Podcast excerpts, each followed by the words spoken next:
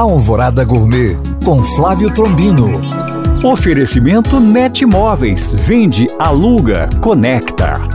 Sexta-feira na capital mundial dos bares. E dando sequência à nossa série de receitas de BH de outras épocas, percebi nos meus estudos que a Belo Horizonte da década de 40, 50 e 60 tinha uma influência muito forte italiana, portuguesa e árabe. Então a receita de hoje, um cozido à portuguesa, que era um dos pratos do restaurante Taberna Azul, que ficava na rua Espírito Santo, número 1071, na década de 50. Para o cozido vamos utilizar frango, copa-lombo suíno, bacon, linguiça e miolo de alcatra. E uma panela bem quente, frite todas as carnes cortadas em cubos quando estiver bem douradas, cobrir com água e deixar cozinhar.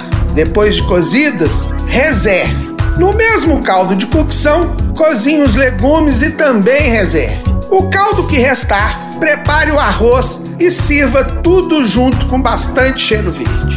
Bom apetite! Para tirar dúvidas ou saber mais, acesse este podcast através do nosso site Alvorada FM ou no meu Instagram Flávio Chapuri. Eu sou o Flávio Trombino para Alvorada FM.